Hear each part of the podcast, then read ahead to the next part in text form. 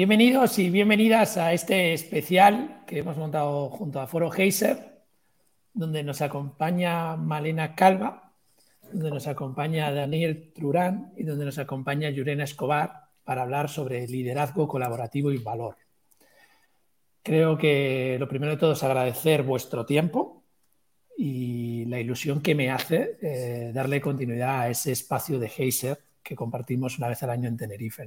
Y hoy nuestra intención es sentarnos aquí y hablar sobre liderazgo colaborativo y valor. Así que quien quiera empezar haciendo una pequeña introducción y estaremos una hora dialogando sobre esto.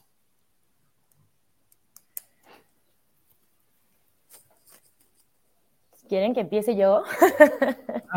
Un poco, a ver, muchísimas gracias también Ramón y encantada otra vez de estar compartiendo con vosotros y como habíamos comentado, ¿no? Este ya es un ejemplo de colaboración de un foro de Be Forget y de todos nosotros que pues queremos como buscar tener un impacto mayor, ¿no? Yo al ver la pregunta y al haber sido invitada a este foro, yo inevitablemente me fui a pensar directamente en Frédéric Laloux, que quien mucha gente lo conocerá, quien no lo conoce es un ex eh, ejecutivo de McKinsey, quien después hizo una pequeña investigación y está diseñando un nuevo modelo de liderazgo eh, en donde las organizaciones van viajando desde el rojo, que es un liderazgo mucho más autoritario, va pasando por diferentes colores, va pasando por el ámbar, el naranja, en donde ya se empieza a crear como más jerarquía, entra la motivación, la innovación, y finalmente termina en TIL, ¿no? Que TIL hay pocas empresas que ya han empezado a trabajar ahí, pero yo creo que es un buen punto eh, en donde nos podemos inspirar para hablar de liderazgo colaborativo, ¿no? Porque en una organización TIL lo más importante es el equilibrio, la colaboración y la transparencia y como que los valores que tenemos como líderes y como personas estén asociados con nuestra visión del mundo y siempre pensando en un impacto positivo, ¿no? Entonces, bueno, yo, mm, yo planteaba esto, esto como un inicio de la conversación sobre cómo podemos pues, liderar desde este punto, ¿no? El, el, modelo TIL tiene también tres pilares fundamentales, que es la autogestión, porque el modelo TIL plantea que ya no hay jefes, entonces nosotros como personas nos tenemos que ser responsables. La plenitud, que es no tener una máscara para ir al trabajo, sino presentarnos como somos, con nuestras pasiones, nuestras emociones y nuestras vulnerabilidades y finalmente el propósito común, ¿no? O sea, ¿qué hago yo? Lo que estoy haciendo tiene que ver con hacia dónde quiero ir y qué impacto estoy teniendo en el mundo. Entonces, bueno, para mí este era, me parecía una buena teoría para comenzar y hablar de este tipo de liderazgo, ¿no? Gracias, Male. Me parece una fuente muy buena para traer aquí a la mesa. Eh, en The Social Circle, en The Social MBA, es uno de los profesores que está ahí imparte esta mirada y desde luego un ejemplo de que se puede hacer. Daniel. Sí, como que he hablado de muchos colores, Malena, aquí los tengo todos atrás. Estoy conectado desde el Impact Madrid. Mira por dónde, yo, dónde voy, dónde voy a hacer una, una call sobre liderazgo colaborativo. Y yo, el Impact me suena muy bien. ¿Por qué? Porque es un espacio donde se co-crea es un espacio físico donde hay un poco de locura, como vemos arriba, gente un poco loca, y esa capacidad de decir, oye, hay algo que nos une aquí, hay un espíritu colaborativo que respiras. Las mesas, o no voy a hacer con la, cámara todo el tour del Impact Hub, pero las mesas ayudan a colaborar, los espacios ayudan a colaborar, sobre todo la cultura con la cual la gente entra ayuda a colaborar. Y esto suena estupendo, el problema es que quien nos escucha dice, ay, si me gustaría si todo fuera como el Impact Madrid, me gustaría como si todo fuera TIL. A mí me gusta, Malena decía, eh, no tener jefe, eso es estupendo. Hay gente que sin jefe está perdida. Entonces, hay teorías de cosas que pueden ocurrir y luego para mí la clave de, de elementos colaborativos realmente es crear una cultura que encaje con cuantas más personas de este, de este grupo, que se llama TIL, rosa, blanco, amarillo, es independiente, es el color que une las personas que necesitan colaborar que ir adelante.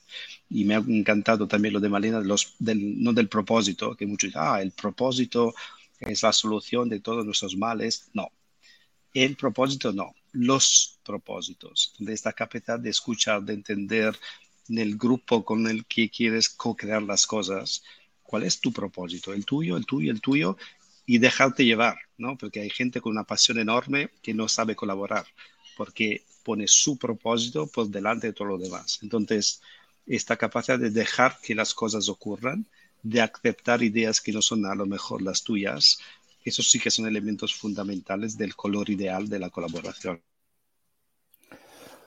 Ahí, eh, Daniel, has hablado de ese espacio ¿no? en Impact Hub referente, lo importante es la cultura que se crea. Después ya has hablado de mesas y demás, y has hablado de algo como los propósitos, y has hablado de algo que a mí me gusta llamar la interdependencia positiva. Esa, conexión entre todos de manera positiva pues en este caso, digamos, pues para que se co-cree más en este espacio. Y después, efectivamente, has hablado que también eh, trabajaremos sobre ello. hay gente que necesita un jefe. Vamos a hablar también de esa parte de autoconocimiento, de autorregulación, de esa capacidad que no todo el mundo tiene. Y, se trata de aceptar e integrar esa diversidad. Y Yure, hablabas, eh, siempre nos conectamos un poco antes, siempre pues para que pueda haber un diálogo más fluido. ¿no? Entonces veo, gracias por venir y hablar de una experiencia que creo que puede ser muy enriquecedora ¿no? a nivel personal de, de esto de pasar de una experiencia de una pyme muy pequeñita con muy pocas personas a una pyme que también son pocas personas, pero ya 22 y que ya aprendes esto de lo que es la colaboración. Yo creo que recogía un montón de, desde la parte de Malena, eh, efectivamente que hay, que hay un montón de herramientas teóricas que te hablan de colaboración en las organizaciones y me encantó el momento de Daniel que dice, bueno, sí, es estupendo, pero lo cierto es que no todas las personas están preparadas para, para modelos de colaboración y que llevan, que llevan muchísimo de conocimiento propio, lleva muchísimo de desaprendizaje, que quizás es otro de los temas de que tenemos que desaprender un montón de cosas. Y luego que, tangibilizarlo, llevarlo a la realidad habla de una pluralidad para la que no estamos preparados. Y efectivamente, no todo el mundo no está preparado para tener jefe, ni hay personas que están preparadas para ser jefe. Y lo que hablábamos justamente, el failure to success, mm, nosotros nos dedicamos a, la mayor parte de nuestra actividad tiene que ver con la comunicación y el marketing. Y son industria creadora. Entonces, dentro de, dentro de los perfiles de talento con los que sueles trabajar, eh, son perfiles tremendamente ricos, pero que te obligan sí o sí a tener una cultura colaborativa, a donde la empatía y la conversación en torno a lo que estás sintiendo va en una línea, siempre es una línea directa, pero en esta es exponencial a la capacidad que tengas de generar mayor impacto económico en la, industria en la que estás. Y a mí me pasó, yo aprendí a colaborar y aprendí a, diferentes tipos de liderazgo e incluso aprendí a perdonarme a mí misma, no ser perfecta ni cargar con todo, porque ahora unos 5 o 6 años Em, cuando empezamos a crecer, cuando la agencia empezó a crecer, lleva 10 años ahora, empezó a crecer y empezó a multiplicar, eh, yo no supe escuchar al equipo y tuve una gran renuncia. O sea, de repente digo, hostia, me he quedado sola, no me aguanto ni yo. Y fue como, ok, mm, aquí ha pasado algo. Mm, la primera reacción que tienes cuando no estás preparada es decir, la culpa es de los demás. O sea, no hay cultura de esfuerzo. Ahora, eso que dices que estúpido es la cultura del esfuerzo.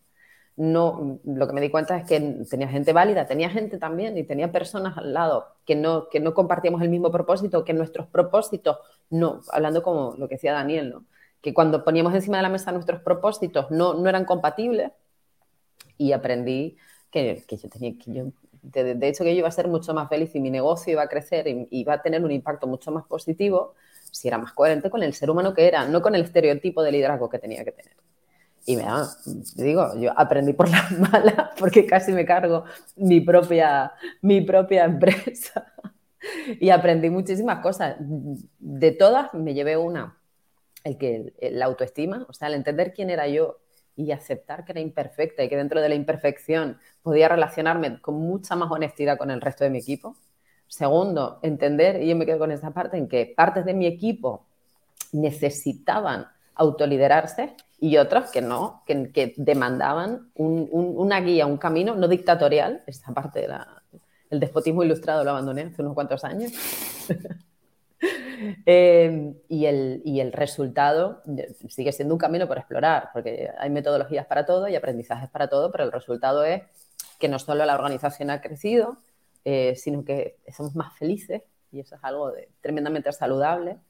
Y, y, también, no voy a mentir, todo esto me lo han enseñado mis hijos, que te cambia bastante la percepción del mundo, del aprendizaje, de, de la sorpresa, de, de, saber qué sesgos le están metiendo ya en modelos educativos. te he abierto como siete melones, Ramón, que lo sepas. Has abierto siete melones en la sala, que lo sepas. esto ya es de todo. Yo lo que yo juego el rol de facilitar el aprendizaje, ¿no? no nada más. Y yo creo que has sacado muchos aprendizajes. Sí. Y para seguir dialogando, también has hablado de, ya hemos abierto, pero has hablado de, hay gente, el nivel de autorregulación y de autoconocimiento de la gente para el colaborativo, el cambio de mirada cuando eres madre o cuando es ese cambio de mirada que te permite eh, empezar a ver todos los sesgos que tengo y que me toca desaprender. ¿no? Has hablado como pequeña empresaria y lo comparto y empatizo mogollón. ¿Cómo le dedico tiempo a, conocer los propósitos de cada uno? Por un tema de, además de eficiencia. Yo no solo de felicidad, ¿eh? también hablo de eficiencia, porque van a estar eh, más orientados y van a estar más motivados. Y no les tendré que motivar yo, llegarán motivados, que es, es lo normal. Yo lo que puedo hacer es el espacio. Entonces yo creo que se ha hablado de, muchos puntos que, al final es la transformación del líder y de los líderes. Y ahí yo creo que Male me encaja con otra cosa que hemos hablado también, que es el liderazgo gentil.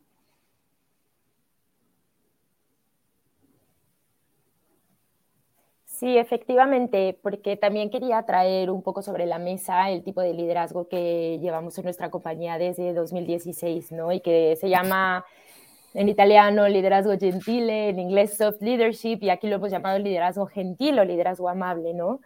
Que empezó en 2016 y al día de hoy ya incluso tenemos un movimiento de embajadores de la gentileza o de la amabilidad y básicamente este modelo también habla de poner a la persona en el centro, ¿no? A la persona con sus pasiones, o sea, de hecho tenemos un modelo ahora también de reclutamiento en donde no solo estamos analizando las competencias técnicas que tienen las personas, sino también analizamos 15 competencias que son soft, que los que somos de Heiser sabemos que para nosotros son hard en realidad y es la base de, del talento de las personas.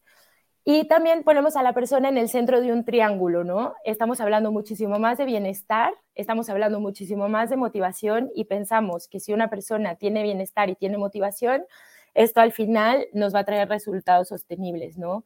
¿Cómo nos apoyamos en esto? Con la escucha activa, a través del intercambio, a través de dar y recibir feedback.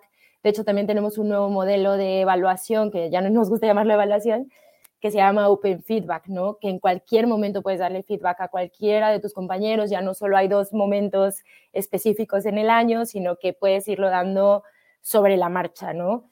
Eh, también tenemos este, principios asociados al soft leadership que llamamos, que mucho es la parte de inspirar y dar un sentido, o sea, que los líderes cuenten el por qué estamos aquí, para qué estamos, pero también poner foco, y yo creo que aquí Yure es mucho más experta en el tema de comunicación, ¿no? La comunicación crea realidades y es pensar bien qué comunicamos y con qué enfoque, ¿no? Y también que los líderes entiendan el impacto que tienen las palabras, eh, lo que ya habíamos hablado de la escucha activa y también la confianza, ¿no? Porque muchas veces vamos con un juicio por delante, entonces es confiar en nuestros equipos, confiar en que lo van a hacer bien, eliminar las sospechas, o sea, confiar en que las personas están ahí porque quieren trabajar bien, la transparencia, que es mostrarnos auténticos, volvemos al tema autenticidad, que ahora también está como que cogiendo mucho, mucho punch entre los jóvenes y los mayores. Hemos visto también como aplicaciones como Be Real, ¿no? Que ya la gente quiere autenticidad, ya no quieren filtros, ya no quieren cosas, y finalmente la responsabilidad, ¿no? La responsabilidad de cumplir con mis objetivos, ser un ejemplo y favorecer también la coparticipación. O sea, todos vamos, todos somos parte de algo, ya no me guardo las cosas. O sea, es como más, menos desconfianza, más confianza, menos estar cerrados y apostar más por la apertura, ¿no? Eso les digo, lo hablamos desde 2016, pero meter la palabra kindness en un liderazgo, en una empresa como la nuestra, pues sí fue bastante, pues, rompedor, ¿no? En su momento. Ahora se escucha más, pero en el momento era algo que implementar y que obviamente nos tenemos que asociar a la cultura y tal. Eh, o sea, que tenemos que asociar a la cultura y poco a poco irla cambiando, ¿no? Que tampoco se hace de la noche a la mañana. Eso es.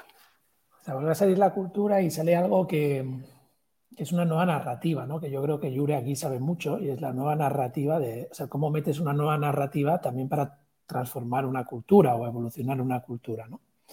Entonces, esa parte sí que me, interesa, Yure, también cómo, cómo meter esa narrativa. Y después, otra cosa que también que retocar, Daniel, ya te voy así como dando pista, ¿vale? Es que has hablado de, para mí, cuatro, o sea, habéis hablado los tres, de cuatro pilares. Uno es la interdependencia positiva, es decir, esos propósitos hacia un bien común, otro es la responsabilidad individual. Os ha salido por, no habéis dicho estas palabras, pero la habéis potenciado un montón. O sea, la responsabilidad individual de cada individuo. O sea, que entre en el Impact Hub, que entre en la agencia o que entre. O sea, tenemos que potenciar esa responsabilidad individual. Un mínimo de normas y roles para poder colaborar. Y habéis hablado de algo maravilloso que es el feedback o aprendizaje a pares. Entonces, estos cuatro bloques, Daniel, me encantará ver cómo los hilas en toda tu experiencia de co-creación. ¿vale? Y primero le doy paso a Yura para esa parte de narrativa. O sea, vamos a meter la narrativa y después estos cuatro bloques. Yo creo que mm, quizás estemos en este momento en el que, además porque somos mayores consumidores de contenido que nunca, que las nuevas narrativas de marcas, empresas, personas, tienen que ver con ese hilo directo que hablaba Malena de la, autenticidad. Es imposible que tú seas auténtico como, empresa, como persona, si no te conoces. Y quizá una de las mejores experiencias o las que, están, estamos viviendo eh, es que la capa comunicativa es que tienes que comunicar bien, pero no puedes mentir. Y esto, o sea, que aparezcan ya conceptos como greenwashing, o sea, o sea, donde realmente empezamos a ser críticos de la información y comunicación que nos llega, parece maravilloso. Las nuevas narrativas hablan de personas, hablan de propósito. O sea, cuando, cuando hablamos con, los, con, las marcas, sobre todo, ¿no? los que intentamos darles esta capa de, responsabilidad o de otra visión, con la que nos sumamos sobre todo con la visión de Heiser y toda la labor que hace Heiser, que no, no nos vamos a ir sin que contemos todo lo, muy mucho y muy bueno que hace en términos de comunicación en, términos de aprendizaje, en términos de apertura de mentes, en términos de inspiración, en términos de compromiso, porque yo soy de Tenerife y yo vivo en primera persona el impacto positivo que tiene y las nuevas narrativas que está metiendo en, el core de las empresas, de pequeñas y grandes. Pero las nuevas narrativas hablan de autenticidad, hablan de propósito, hablan de que, y le decía muy bien Malena, o sea, tú con tu equipo, o sea, nosotros no hemos tenido más proyectos de comunicación interna como las tenemos ahora por la necesidad y la demanda real de los seres humanos de saber en qué están invirtiendo, en qué van a invertir su bien más preciado, que su tiempo. Y de cara al consumidor empezamos a, ver consumidores tremendamente conscientes, en los que se dan cuenta que el mundo, y esto Daniel lo, sabe mejor que nadie, que las decisiones no pasan tanto por esa descredibilidad que vivimos ahora del espectro político, sino que cada euro que pones es, realmente el, voto que estás haciendo de lo que quieres que seas como planeta. Y está obligando a, auténticos y maravillosos ejercicios internos de, relatos reales, de buscar relatos reales. Y los hay, preciosos. Justo esta narrativa de la autenticidad que a mí me gusta definir que es dejar de ser quien quieres ser para aceptar quién eres. Eh, Daniel, ¿Quién eres? Esa es la pregunta que habría que hacerse todos. Y yo me enfoco en cuanto liante, vos me invitas un liante y contesta lo que quiere. Tú me has preguntado una cosa y te contesto lo contrario. Dos cosas que quería subrayar también en el comentario, ¿no? Se mencionó, hace falta líderes. Y la otra cosa que ha dicho Melena, confianza. Entonces, empezamos con líderes. Oye, pero yo no soy un líder, ¿no? Yo, ¿qué sé yo de liderar? No tengo ni idea. Wrong, ping, somos todos, tenemos toda una capacidad de liderar, que sea una persona, dos o tres o nosotros mismos, que lo más difícil liderar somos nosotros mismos. Entonces, darnos cuenta que sí, podemos liderar. Sí que todos hemos nacido con la capacidad de liderar. Eh, y es curioso que muchas he hecho un, ejercicio en una, una gran empresa en la que se preguntaba, ¿de quién realmente confías? Y curiosamente era la mujer de la limpieza. Entonces, la mujer de la limpieza ha, sido elevada a branding, a corporate brander, porque la gente se fiaba de este ser humano, que no era el líder que te imaginabas, pero esta persona era muy auténtica, era muy bella, comunicaba con todos, era muy amable, creaba una atmósfera tan bella que ha sido votada líder en esta gran empresa y ella estaba bastante asombrada. no, no, yo no, yo no. Pero los demás la habían votado como tal. Entonces, con este ejemplo es el líder está en todos. No esperamos ser el super mega guru que manda, sino que realmente descubrimos liderazgo que está en nosotros, que empieza con el ejemplo. Los super afortunados tienen una malena. Entonces, está bien la cultura, el espacio, las reglas, la cultura hace falta malenas. Entonces, una malena son estos, lo que se dice O-ring, son esos conectores de seres humanos que no solo saben entender y escuchar, sino saben, ayudan a los demás a escuchar, a entender. Entonces, tiene estas personas que saben ser la conexión, eh, algo que permite, ¿no? como el aceite, que permite que las cosas fluyan. Sin esto es bastante complicado. Y pasamos al tercer elemento, que es la confianza, que ha dicho Malena. Yo os pregunto, ¿Cuántos de vosotros que estáis aquí escuchando confiáis en las personas? Estáis en vuestra oficina, en vuestro lugar de trabajo, en vuestra... ¿Cuántos de vosotros confiáis al 100% en todos los que están sentados ahí? Mi sensación es que no estamos muy confiados por muchas razones. Entonces yo tengo mis principios espirituales, lo que sea, y creo que cada ser humano ha sido creado noble. Cada ser humano. Yo entro en cualquier espacio con cualquier persona que está a mi alrededor, es una persona noble. Eso significa que yo voy a portarme de manera para respetar la nobleza de este ser humano, porque me espero que sea noble. Que no es solo nada, todo bonito. No, no, tú, ¿por qué? Tú eres un ser noble, ¿por qué te portas así? Entonces, ir ¿no? Ah, no solo aceptar las cosas, sino que pedirlas y hacer que las cosas ocurran. Con esa sensación que aquí son todos potencialmente y tienen algo noble y tenemos que sacarlo.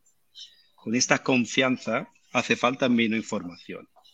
Porque ahora mismo tenemos que informar, tenemos que avisar, tenemos que decir, porque la gente no confía en lo que va a pasar mañana. No confía que mis compañeros y compañeras de trabajo hagan lo que tienen que hacer. Entonces, elevar este nivel de confianza gracias a una Malena Way es lo que realmente te permite evitar mucho de lo que sobra y realmente ser y poder expresarte quién eres y crear la colaboración ideal. Pero eso, con estos, con estos ejes, yo sí que veo que he visto y veo que las cosas funcionan. Y os ruego, la próxima vez que entráis en un sitio oficial, lo que sea, cada persona ahí es noble, ¿vale? A ver, a ver si lo conseguimos. A ver qué cambia en vuestra actitud, a ver qué cambia en la manera que habláis con los demás, a ver qué cambian las cosas. Yo lo he notado y es bastante potente. Sí, Daniela, además has dicho algo que has hablado de la palabra líder primero y, nosotros, es que hay mucha gente que no lo reconoce, es lo que has dicho tú. Y es, eh, al final cuando indagamos, indagamos, es esa mirada que has dicho también de nobleza, ¿vale? De cada uno es noble. Lo que le has pedido a los que nos escuchan y a las que nos escuchan es que cambie la mirada y, es que cuando cambias la mirada, a mí hay una frase que me gusta mucho, dice, somos lo que hacemos para cambiar lo que somos y transformar lo que vemos. Entonces, ponte a hacer para cambiar, para cambiar, para evolucionar, pero sobre todo para transformar. Y claro, cuando eres capaz de transformar hasta llegar a ver, es que cada persona es noble. Y voy a tocar el segundo punto que nos olvidábamos en esta charla, que es, y cada persona tiene un valor. Entonces, gracias por hackearme porque después me las devuelto. Y es decir, la persona de la limpieza, en primer lugar, tiene una interdependencia positiva. Estoy seguro que cuando la conozca, y yo he tenido la suerte de tener una persona muy cercana como mi madre que también se dedicaba a esa profesión, que ella lo que iba cuando iba a los pabellones polideportivos era que todos estuviesen bien. Además de que, se lo encontrasen limpio, pero su intención es que todos estuviesen bien, por lo cual escuchaba a todo el mundo tenía claro cuál era su rol y siempre con mucho respeto. Y lo que alguien le confesaba no lo contaba, pero sí le decía cómo podía mejorar. Y ahí está la interdependencia positiva, la responsabilidad individual, las normas y roles, el feedback, ¿sí? Pero nace de una persona que tiene esa nobleza y todos la tenemos.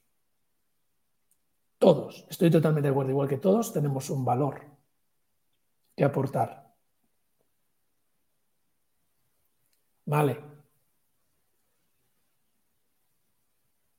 Eh, sí, no, estaba reflexionando y también leyendo un poco los comentarios que decían, ¿no? Porque, mm, perdóname, no me acuerdo quién comentó esto, pero que también a veces como ir sin la confianza. A mí me encanta la mentalidad de Daniel Trurán de decir, todos somos nobles y que cuando tú ya te enfrentes a una persona vayas pensando en eso, ¿no? O sea, esta persona es buena. Y por ahí vi un comentario también que decía que pensar lo contrario desgasta, ¿no? Y es verdad, o sea, a veces igual estamos en una empresa y lo mismo que volviendo un poco a lo que decía Lalu, que parece que nos tenemos que poner una máscara para ir a trabajar. Entonces vas, estás jugando un papel, no te enseñas a ti mismo cómo eres, pero si todos nos damos cuenta que todos estamos pensando como igual, es mucho más sencillo como ir, ser como somos y, o sea, ir sin juicio, que también comentaba alguien aquí ahora, ¿no? Entonces a mí me gusta mucho esto de cada persona tiene un valor, sobre todo esto yo también lo asocio un poco cuando yo estaba haciendo entrevistas de desarrollo, que hacíamos un ejercicio de visión 360, ¿no? Le decíamos a las personas que pidieran feedback para que les dijeran tres cosas, fortalezas que tenían y tres cosas que podrían mejorar. Cuando las personas hablábamos de las cosas que podían mejorar, decían, sí, claro, porque soy malísimo en esto, pero cuando hablábamos de las fortalezas, como que no se lo creían, decían, no, porque esto me lo dijo tal porque me quiere, esto me lo... Y es como que muy difícil aceptarlo. Y yo creo que también de ahí vienen como muchas inseguridades, ¿no? Y a mí una amiga era Karmikli, que es turca, ella un día me dijo, Malena, tienes cabeza y corazón, tienes valor, perteneces y todos tenemos algo que aportar. Así es la chica de la limpieza, que tiene la interdependencia con toda, que se encarga de que tú vayas a un sitio de trabajo y esté perfecto para que tú te puedas desarrollar, así sea quien sea. Todos tenemos algo que aportar y aportamos como al ecosistema en el que estamos, ¿no? Pero también creo que nos lo tenemos que creer porque mm, es más fácil. me, me cogí a eso. No sé si, si, me expresé bien, pero ya este fue como mi pensamiento derivado de la conversación. Entonces, confío, Ramón, en que tú lo puedes estructurar mejor. Sí, yo creo que Y me encanta, perdonar, eh, pero no sé veis vosotros, pero Malena tiene fiebre, tiene mal de cabeza, está fatal, y dice, no sé si me he expresado bien es música lo que digo. Por eso, la Malena Way. Déjalo del tío. Introduce la Malena Way porque esto realmente funciona. Perdona, Ramón. Que va al revés, Daniel. Gracias. Eh, porque, vale, has hablado, es, increíble, pero has hablado de dos cosas. Una, el juicio, ¿no? Vamos a intentar hacer el juicio porque todo el mundo es noble. Vamos a agarrarnos lo de Daniel. Os anima a ver la charla de Daniel de Foro Heiser porque empezaba con fe y co-creación. Me gusta optimismo en el futuro, por favor, y co-crear. Y hoy estamos hablando de eso, pero me gusta. Pero, claro, voy a contar una anécdota conectando también con Yuri y hablaba de, antes, en la antesala hablábamos también de África, ¿no? Y de su experiencia. Yo estuve allí tres meses, hace como 12 años ahora, y yo en un pueblo, ¿vale? Conocí al contrabandista del pueblo, ¿vale? Y las primeras, o sea, era como, este es un, este no es buena persona, no es noble como dice Daniel, ¿no?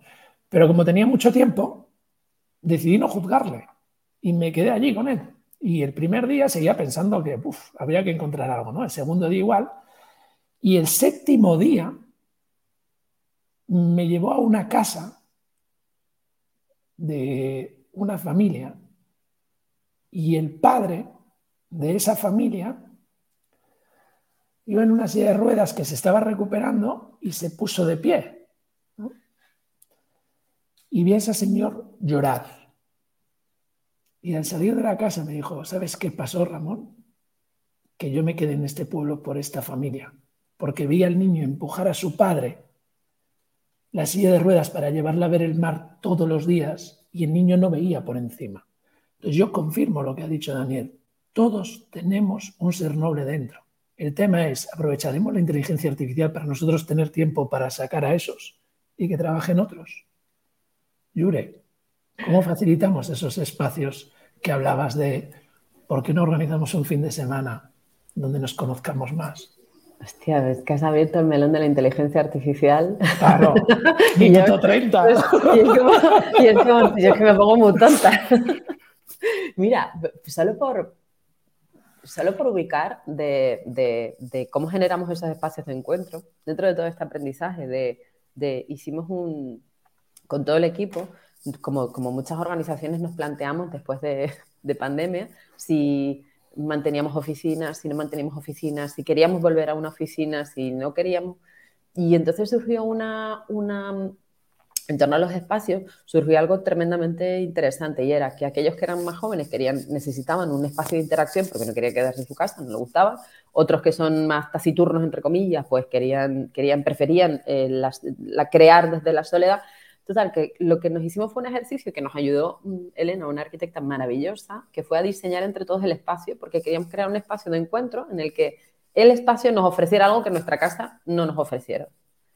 Y dentro de todo ese pensamiento, de, de, ese cuestionamiento constante que vamos haciendo todo el rato, lo que decidimos es, mira, la oficina tiene que tener unas partes de silencio para poder conectarte, tiene que tener, nosotros somos unos afortunados aquí en Santa Cruz, tiene que tener un espacio, tenemos una terraza enorme para juntarnos, tiene que haber dinámicas de juntarnos, no siempre con un afán creador, o sea, no con un afán de que tenemos que tener una minuta, sino simplemente por, el hecho de interactuar con otros y tener conversaciones. Y en esos espacios, justo lo que nos estamos planteando ahora, como todas las comunidades creadoras, es cómo nos va a afectar eh, la proliferación de las inteligencias artificiales eh, creadoras, o sea, de texto, de imagen, de, ¿no? pensando en que a lo mejor nuestro modelo está en, en, peligro. Y nos lo planteamos justo por el otro lado contrario, es decir, qué bien, vamos a abrazar todas las automatizaciones que podamos para poder tener tiempo de pensar. Luego, como aquí somos bastante críticos, luego está la otra parte de las autenticidades, de los sesgos, de cómo multiplican los sesgos, cómo realmente tiran de las mismas bases donde no hay pensamiento creativo, pero no sé si te he contestado, pero estoy muy, muy encantada con esto. Espacios para crear. Y hablamos de una experiencia que, de un pensamiento que a veces aprendes más en una cena o en un, foro que no tiene que ver con un aprendizaje propio, de otra persona que sabe mucho en lo que te cuenta desde otro rol que no es el, que no es el habitual. O, por lo menos tenemos modelos de aprendizaje diferentes. ¿Puede entrar con esto de inteligencia artificial? La co-creación. Tú sabes lo que es lo de liderar y te vas yendo y ya está. Porque hay, un dato que me ha hecho reflexionar entre todos, entre varios, que para llegar a 100 millones de usuarios, el teléfono normal ha estado 75 años y luego Netflix 10 años, TikTok 9 meses y ChatGPT 2 meses. Entonces, el tiempo que tenemos a nuestra disposición para explorar algo nuevo se está reduciendo de una manera exponencial. Entonces, no es, es un es revolucionario todo ChatGPT y todo lo demás. Entonces, nuestra capacidad, yo creo que sobre todo, no tanto sentarlo, criticarlo, apuntar el dedo, sino que jugar con esta tecnología y ser, creo que es centauros o minotauros, no me acuerdo, uno de estos, donde el ser humano está cabalcando la tecnología en not the other way around, no al contrario. Y eso se hace utilizando, jugando. Por ejemplo, me han, me han, justo hoy me llega un WhatsApp, oye, estoy escribiendo un libro. ¿Podría escribir un capítulo en 1500 palabras? No necesito antes del 15 de marzo. Cris, si me escuchas, que no sepas lo que estoy haciendo. ¿eh? Claro, y yo digo, esta tarde me voy a ChatGPT, le pongo algunas ideas, luego lo edito, le añado algunas partes, en dos horas voy a hacer una, un, la, el libro, una página, un capítulo de un libro que va a ser una pasada en dos horas y va a ser mucho mejor de lo que habría hecho yo solo. Entonces el Minotaurio es lo que realmente permite cabalcar la tecnología para darte más tiempo de hacer lo que realmente puedes y tienes que hacer. Otra cosa interesante del online, que la gente se pone los avatars. Y es súper interesante lo que elige la gente cuando co-crea online hay muy pocas personas, yo creo que soy el único, que pone su cara fea. Los demás se ponen, no sé, son rubios, se ponen rojos, son altos, se ponen bajos. ¿eh? Crean unas personas totalmente distintas. Y a mí me fascina este hecho que realmente no somos nosotros, porque cuando vamos online somos una persona completamente distinta. Y me fascina ver quiénes somos de verdad. ¿no? Eh, tú decías el espejo yo subrayo que hay espejos enormes en todas las oficinas y cuando alguien nos pide, ¿me podías hacer este favor? Vamos al espejo y ver qué cara ponemos. Porque mi sensación es que es el avatar que ponemos cuando alguien dice nos para un favor. Y no nos damos cuenta hasta que no vemos nuestra cara, o en un Zoom sí que lo vemos. ¿Y cuántas veces hacemos... ¿Y cómo co-creas con alguien que hace todas las veces, no? Entonces, estos espejos positivos, no, uy, qué mal, sino que, oye, a lo mejor puedo hacer esto o el otro y transmites una energía muy distinta. Y pasando del avatar a lo práctico, en una de las bicos, una de las muchas bicos que me gusta mucho, que es Danone, ninguna perfecta, pero todas de buenas, un día al mes se visten todos de clown, que yo no haría nunca, ¿eh? porque no me gusta. Pero la gente se viste de clown y este día al mes hacen locuras. Expresa la parte más loca de sí misma, luego se quitan el día siguiente y vuelven a ser, entre comillas, normales. Y es súper interesante que se crea a nivel de interacción, de co-creación, cuando todos, no uno, todos se ponen de clown y todos hacen tonterías locas, libera tanto el ser humano con un avatar físico, no, no virtual, que me parecen todos conceptos fascinantes. Repito, yo soy un poco reticente a vestirme de clown, pero a lo mejor me vendría bien para desatarme, ser uh, no sé qué. Y entonces lo lanzo ahí como ideas que nos hagan ¿no? despertar nuevas maneras de ser y de coser online y también físicamente. Yo perdón, pero con, estos ejercicios del avatar, de, ser otra persona, yo creo que no hay mejor ejercicio de aprendizaje que venirse unos carnavales. O sea, ni inteligencia artificial ni nada. O sea, yo creo que eso es de, estas cosas humanamente que existen hace muchos años. Y, fuera broma, porque no te, no te imaginaba de, clown, pero a lo mejor sí de enfermera. No lo sabemos.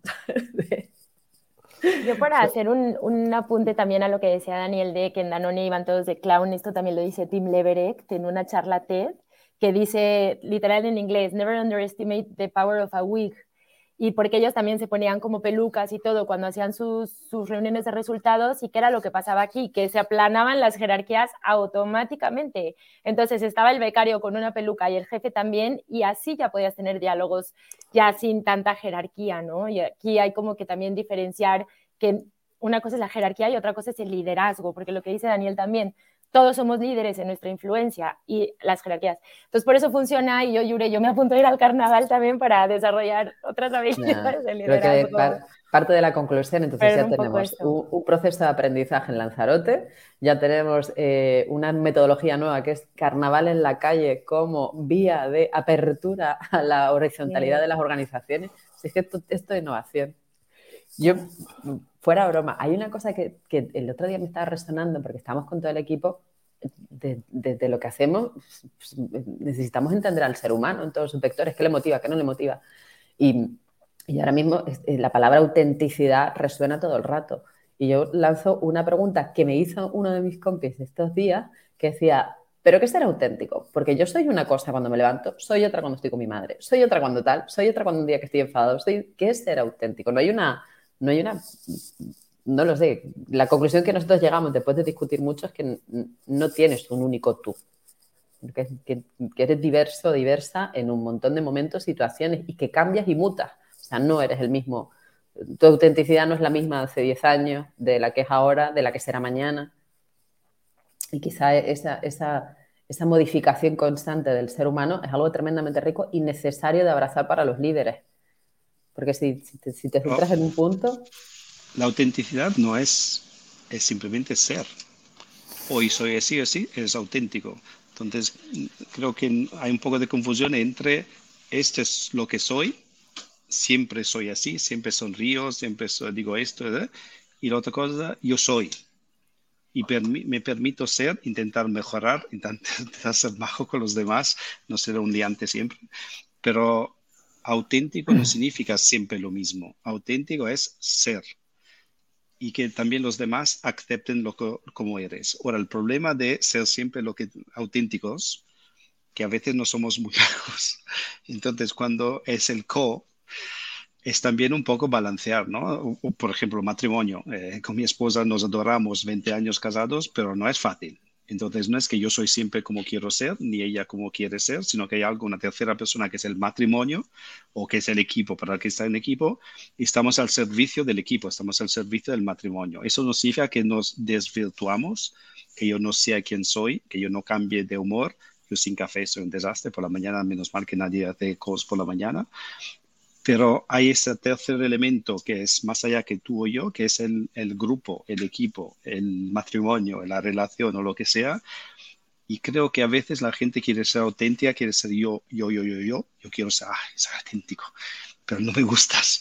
Entonces, modifícate un poco, pero sin perder tu esencia, quién eres de verdad. Por esto que es difícil. Entonces, no es una A, haces uno, dos y tres, perfecto. No, súper complicado colaborar, crear equipo. Ah, también la, Malena Way, que lo hace fenomenal, no es fácil.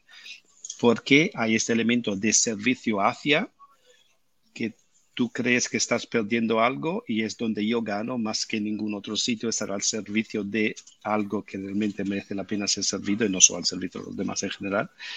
Eso es algo que tenemos que pensar. Yo del lado de autenticidad, perdón Ramón, rapidísimo, es que yo lo veo un poco como ser sincero con uno mismo y hace poco en un curso de mentoring me dieron una definición de sinceridad y era que sinceridad no era decir lo que sientes, sino sentir lo que dices. Entonces yo intentaría también como hacer este paralelismo, porque luego ves que te dicen el sincericidio, ¿no? Que tú no puedes ir siendo sincero con todos porque también tienes que pensar en los demás, o sea, no todo es yo, yo, yo. Entonces, si hacemos un poco el paralelismo a qué ser auténtico, pues simplemente que lo que yo hago lo sienta, o sea, que sea coherente con quién soy. Si en la mañana pues, estoy de mal humor tomando café, pues bueno, pero pensar en, el, en la otra persona, pero sinceridad, no es decir lo que sientes, sino sentir lo que dices. Y después doy crédito a la persona que me lo dijo, porque me lo dijeron en un curso, eh, lo tengo apuntado, así que te lo mando Ramón para que lo digáis, pero me pareció espectacular esa definición, la verdad que muy, muy buena. Yo, encantado ¿eh? de, que sigáis, pero voy a resumir un poco lo que ha salido hasta ahora para que volváis a, inspirar a la gente y a, y a seguir dialogando. Habéis hablado de jugar. Y esto lo recuerdo en el momento de Daniel hablar cómo va a escribir su capítulo. Pero sobre todo quiero jugar y quiero probar. Marta Simonet, que pasó por aquí, decía, a jugar que el suelo quema. Y me gusta porque la actitud de jugar es clave. Quiero jugar. Y, esto lo dice Iván Solé, otra gran persona querida en, en Biforget, ¿no? Y él dice como cuando era pequeño, yo bajaba a jugar a la calle y da igual que lloviese, da igual que no hubiese pelota, da igual, da igual pues con lo que fuese, pero lo importante era jugar. Después habéis hablado de el carnaval que era la fiesta que se producía 40 días antes de dejar de comer carne. Y era una desinhibición total. Y era que cada uno se pusiese una máscara para poder desinhibirse. El poder de la desinhibición. Y habéis hablado también de la autenticidad. ¿vale? Yo cuando empecé Biforget hace 12 años, muy, muy, muy cazurro, solo preguntaba cuatro cosas. Entonces era, qué es autenticidad, qué es empatía, qué es simpatía y qué es bien común. Lo que me di cuenta es que cada uno respondía una cosa diferente. Y esto es lo primero de todo, es el léxico y la maravillosa etimología de las palabras, pero yo estoy de acuerdo en autenticidad es yo soy. Y en el yo soy, para mí en el bien común, es, bien común es igual a autenticidad elevado a empatía. O sea, yo soy por lo cual yo soy, y desde ahí me conecto con las necesidades de los demás para un bien común, que puede ser matrimonio, equipo, organización, Estado, país, mundo, planeta, universo, me da igual. Este, entonces, claro, esta es la no definición. Claro que eres, claro que te levantas y si no te tomas café, yo mira, yo o me levanto dos horas antes que mi familia o soy un ogro. Así que me levanto dos horas antes. Pero yo no puedo decir, pues que yo soy así, claro que no, estoy totalmente de acuerdo. Y después has hablado de los sentimientos, ¿vale? Bueno, es que expresarse desde el sentimiento, desde lo que siento, claro, si eres capaz de conectar, y esto Yure sabe mucho más que yo, si eres capaz de conectar con la parte límbica del otro y la emoción del otro, te va a escuchar. Entonces, eh, las, quizás es, vuelvo a lo mismo, ¿eh? pero el espacio como el tercer educador, a mí esto me, me, tiene, me gusta porque me gustan las escuelas, los colegios, los docentes, los, cómo diseñamos espacios donde yo puedo ser, yo soy, es decir, con mis vulnerabilidades, mis virtudes y todo. Pues a lo mejor es carnaval, pues es que a lo mejor lo, hemos dicho, o sea, pues a lo mejor es que me pueda llevar mi máscara de vez en cuando, ¿no? O, claro, es que eh, esto es, por eso el colaborativo suena bien, co-crear está bien, pero oye, que tiene muchas cosas y empieza por la responsabilidad individual de uno mismo.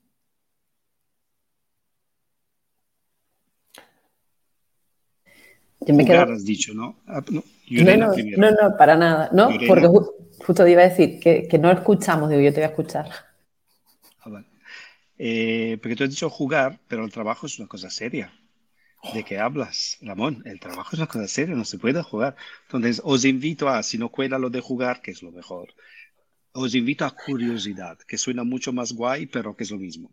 Entonces, entrar en una reunión, en una oficina con curiosidad. ¿Y qué pasaría si hacemos esto? Daros, darnos el permiso de hacer preguntas con curiosidad baja mucho. ¿Qué pasa si hacemos esto? A ver, si hacemos esto, uh, qué interesante. Y la curiosidad implica ganas de aprender también, ¿no? Porque soy curioso a ver qué pasa y luego aprendo lo que pasa. Entonces, las relaciones con las personas, tengo una propuesta, a ver qué pasa si hacemos esto, ¿qué opináis? Y todo con una curiosidad positiva y idealmente no solo los que critican que hay curioso de, ah, ah, ah", no es otra la curiosidad que queremos, sino una curiosidad abierta, curiosa, con ganas de ver, de, de explorar, de ver cosas. Entonces, Ramón lo ha clavado, hay que jugar, si no cuela, curiosidad. Tener esta curiosidad interna en la próxima conversación que tenéis, en la próxima reunión, en la próxima reunión de decisiones y ver qué sale y si sale algo un poco distinto de esto. Yurena. Ahora sí que quiero escucharte, que ahora me has dicho, tengo la suspense que, iba a decir Yurena. Hablamos de, escuchar y también una herramienta que, creo que es súper sencilla, o sea, es sencilla y no la usamos y nosotros hemos empezado a usarla hace relativamente poco, que es la escucha activa. Y hacer metodologías sencillas como un empathy walk, que creo que todos lo conocemos, algo tan sencillo y a la vez tan difícil como coger a alguien con quien estés teniendo una relación profesional, personal y decidir escuchar durante 30 minutos caminando y o sea, obligar a la persona a hablar y obligarte a ti a escuchar sin intervenir de ninguna manera. Y, los aprendizajes que haces son, o sea, lo, difícil que es hablar a otra persona que no interactúa contigo porque estamos constantemente buscando un feedback y, lo hacemos muy poco. como herramienta, nosotros las, veces que lo, utilizamos es maravilloso. O sea, es un desengrasante y es un, em, yo creo que te obliga a la autenticidad porque nadie, por mucho cerebro que tenga, consigue estar en un papel diciendo cosas que no siente durante 30 minutos. Y quien no está acostumbrado a escuchar, el hecho de obligarse a escuchar, de repente le descubre un universo propio de disfrute respecto a lo que te están contando y lo que estás descubriendo desconocido de la otra persona con la que a lo mejor llevas siete años trabajando. Es maravilloso escuchar. Lo que me has dicho es horroroso, Irina, porque si yo tuviera que hablar 30 minutos, pobrecito el que está al otro lado que escucho, yo no podía hablar 30 minutos. Mi problema es más, ¿cómo puedes hablar sin parar por 30 minutos? Es mi grande reto pero me encanta lo de escuchar. Y también hay una cosa muy curiosa que me ha ocurrido en Finlandia, ah, que en Finlandia será el frío, no sé qué es, pero tú le haces una pregunta a un finlandés medio y no te contesta enseguida. Y para mí es muy frustrante. Mi media parte italiana dice, oye, te he hablado, contesta. Entonces le repites la pregunta dos o tres veces, no has entendido. Nada, la pregunta están así. Y luego te contesta con una sabiduría, creo que no después de un minuto o dos de pensárselo. Entonces, esta es una sabiduría impresionante que yo no sé hacer y tendría que aprender, que es entre que alguien te hable, reflexionar qué han dicho, que es parte del diálogo. Entonces, no sé si puedo con los 30 minutos, me cuesta ya el minuto de estar callado después de una pregunta, pero este, esta pausa entre la pregunta, la afirmación o lo que sea y mi contestación me encantaría saber hacer esto. Cuando crezca a lo mejor lo aprendo, pero creo que es, es algo que me gustaría saber hacer, pero me cuesta. Y entonces ahí paso con, me encanta la metodología de Yurena, me encanta la metodología de un par de finlandeses con los que he hablado, pero si cuando no encaja conmigo, me doy el permiso de decir no encaja, lo siento. Lo, lo intentas, pero realmente no encaja. Entonces dejas de utilizar esta metodología porque no encaja.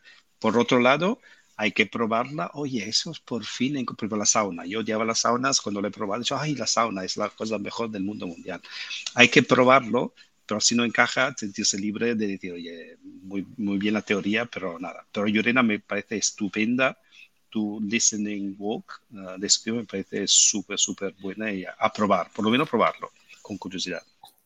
Os, invito a, ver las ponencias de este año de Foro Heiser y las de todos los años, pero ahí habla Mónica de una power script que es escuchar y le pone entre paréntesis say y cierra paréntesis. Estamos llegando al final, como siempre se me hace corto, y, sí que me gustaría pues que cada uno individualmente hiciese un pequeño eh, resumen o aportación de, esta hora. antes de irnos y entrar en la siguiente reunión, a lo mejor, o entrar, eh, ¿Qué me llevo yo? me, permito, me he permitido entrar con curiosidad y aprender algo o reforzar algo. O,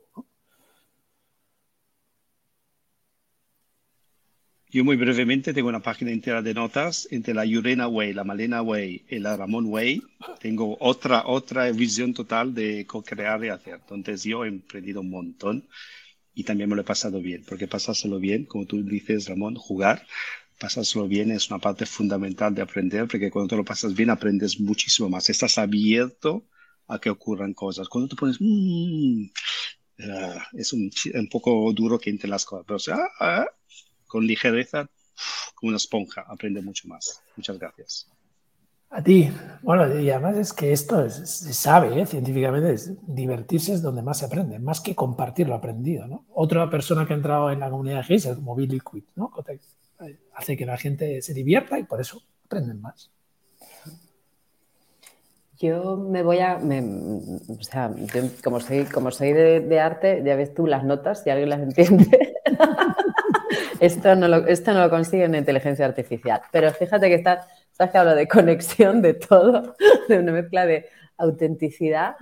la verdad que me quedo mm, con la parte de la curiosidad, de la diversión, de no creo que se pueda eliminar el miedo, pero sí superarlo, quitarse miedos, o sea, disfrutarlo, disfrutar el camino, hablar, comunicarse, encontrar un porqué.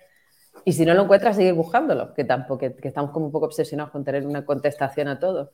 Buscar un porqué y no perder, quizás lo más básico, que somos personas, seres que no han venido a este mundo para generar riqueza, sino prosperidad, que es completamente diferente y que es absolutamente imposible que lo hagamos si no lo hacemos desinteresadamente y con el co que hablábamos desde el principio de esta parte de un conjunto, entendiéndonos, creciendo juntos, respetándonos, peleándonos de cuando en cuando, que también es divertido y se aprende mucho del conflicto. Sigo con, con, con toda esta parte y luego el placerazo que es poder pegarme una hora con Malena, con Ramón y con Daniel. O sea, yo ya tengo el día, tengo el día hecho. Gracias, Jure. Y creo que hay que saber diferenciar entre miedo y pánico. El miedo es positivo. El miedo, es, el miedo nos, nos, permite estar vivos. El pánico paraliza. Entonces, una cosa es el miedo y cuando es un miedo hay un conflicto que has dicho. El conflicto está bien. Es una oportunidad única de crecer. Cuando ya nos hemos paralizado no nos atrevemos a hacer esa acción, entonces sí que, sí que toca jugar, curiosear, respirar, lo que queráis. ¿Vale? Pues yo también agradecer muchísimo. Para mí es un honor estar en esta mesa, porque aparte vosotros sabéis lo que os admiro. Yo también tenía un resumen de cierre, pero voy a cambiar eh, con lo que me quedo. Me quedo con la frase final de, de Daniel y de Yure. Hago un pequeño mix en donde yo también me gustaría invitar a todos, y con esto me quedo ahora, a que cuando vayamos a cualquier interacción que tengamos, a cualquier reunión, que entremos con curiosidad, con empatía, y que cuando intentemos dar las soluciones, no pensemos en cómo debería ser, sino en cómo podría ser, ¿no? O sea, como que empezar a, actuar desde la posibilidad, o sea, no el cómo debería, sino cómo puede. O sea, igual debería de ser así, pero puede que haya una forma mejor, ¿no? Y esto con curiosidad, empatía, pues, con nuestros, o sea, pensando en nuestros clientes, en las personas con las que trabajamos, con confianza, eh, yo creo que, bueno, podría salir algo, ¿no? Yo os invito a todos a que vayamos a las cosas desde la posibilidad. Fin. Fíjate, gracias, ¿vale? Fin. Eh, bueno, fin de mi parte. No, yo invito a que cada persona que ha estado aquí súper generosamente poniendo todos los comentarios y ya ha habido alguna persona como Marc que ha dejado su conclusión y su os animo a que lo dejéis porque cogeremos todos los comentarios y haremos una nube de las conclusiones, ¿vale? Para que sea colaborativo y que a más gente le pueda llegar. Yo mi cierre es que me encanta jugar. Y hoy he jugado con vosotros tres. Que la curiosidad es el primer nivel de pobreza si no tienes nada que aprender, es que eres pobre. Y cuando tienes algo que aprender, después tienes algo que dar. Y que ahí a co-crear. Y gracias por vuestro tiempo. Gracias a todas las personas que habéis estado aquí. Y os invitamos pues, a que seáis más curiosos y que asumáis ese cargo de líder que toda persona tiene y que hoy una persona en una empresa con un cargo que se supone que no es de liderazgo, nos han enseñado que es la persona que más confianza genera en esa empresa. Así que foco en generar confianza, foco en ver la nobleza de cada uno, foco en ese liderazgo gentil. Y Yure, gracias por recordarnos, foco en transformar la narrativa. Contemos historias con narraciones que emocionen y generen esperanza. Gracias, de verdad. Nos vemos en Heiser. Gracias.